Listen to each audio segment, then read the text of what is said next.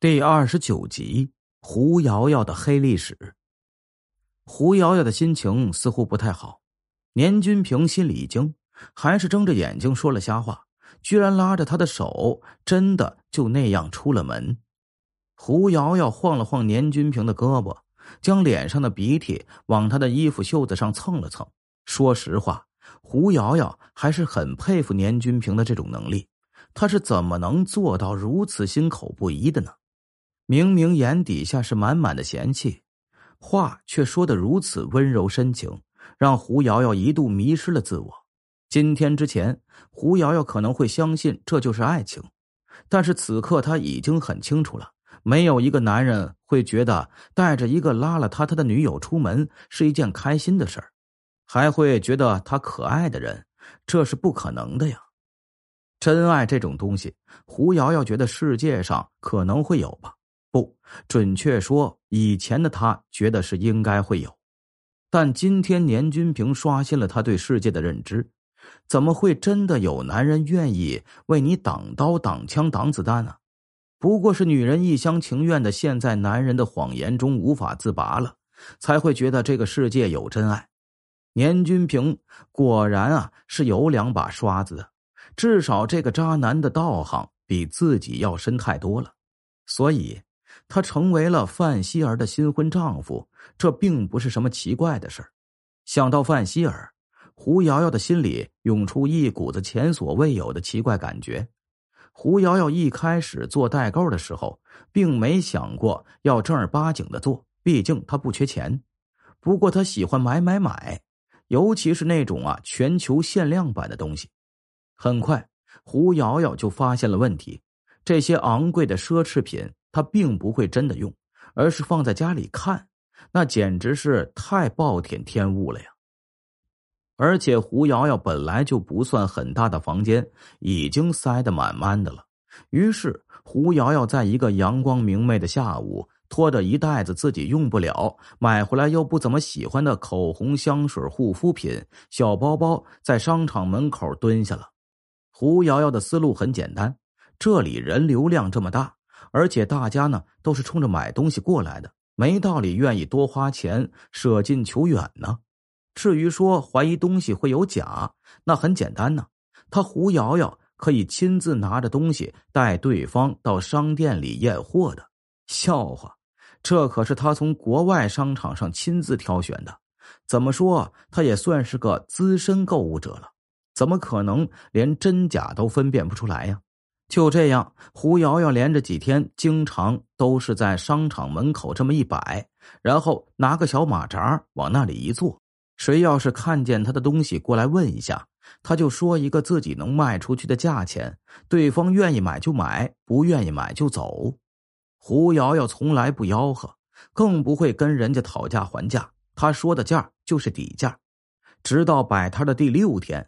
不知道是不是专柜里的售货员看不惯胡瑶瑶的行为，有两个商场保安客气的将胡瑶瑶赶走了，说是商场门前不能摆地摊胡瑶瑶也不反抗，默默的收拾好东西回了家。实际上，在他摆摊的这几天，已经把他用不上和不喜欢的存货处理的差不多了，而且不少识货的姑娘少妇们觉得胡瑶瑶这姑娘实在。都主动加了胡瑶瑶的微信好友，让她以后有好东西多发发朋友圈，或者直接在微信里给他们看货。后来，胡瑶瑶慢慢的就开始在微信上卖她血拼回来又不想要的东西，东西都是好东西，她要的也不贵。那些买东西的好友又把她介绍给了他们的好友，慢慢的，她的顾客就这么积累了不少。胡瑶瑶也就很少再出去摆地摊了，因为手头这些客源，他就已经有点忙不过来了。慢慢的，胡瑶瑶从变卖自己不用的货物，慢慢变成了帮朋友带货的。大家已经习惯了，有什么想要的，先在微信里问一问胡瑶瑶，要胡瑶瑶不方便带货，他们才会再去找别人。范希儿就是其中一个顾客的顾客介绍来的顾客。转了好几个弯儿，竟然还成了胡瑶瑶的铁粉。范希儿废话不多，也不磨价钱，看中就买。这种果断的气势，让胡瑶瑶产生了一种深得我心的感觉。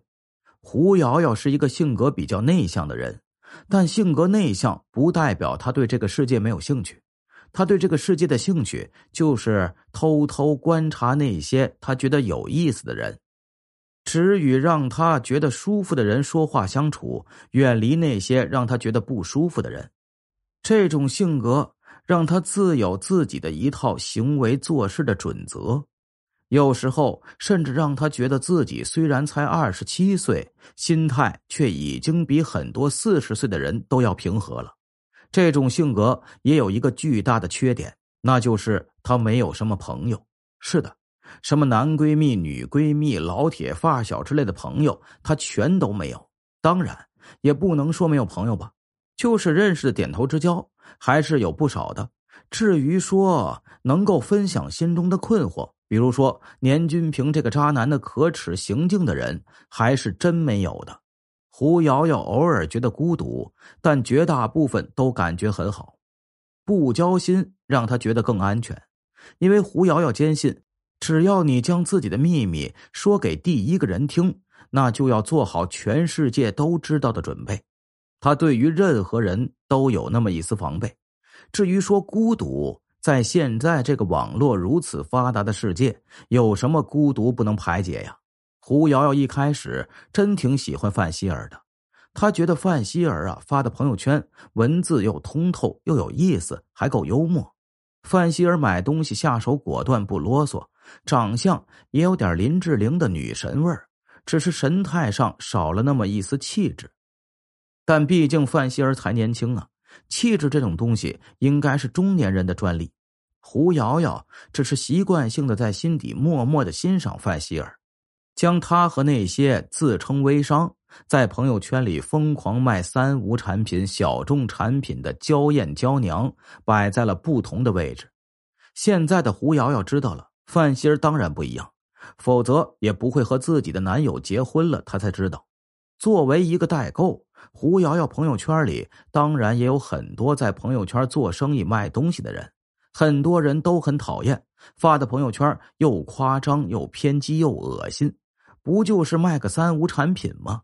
这么嘚瑟真的好吗？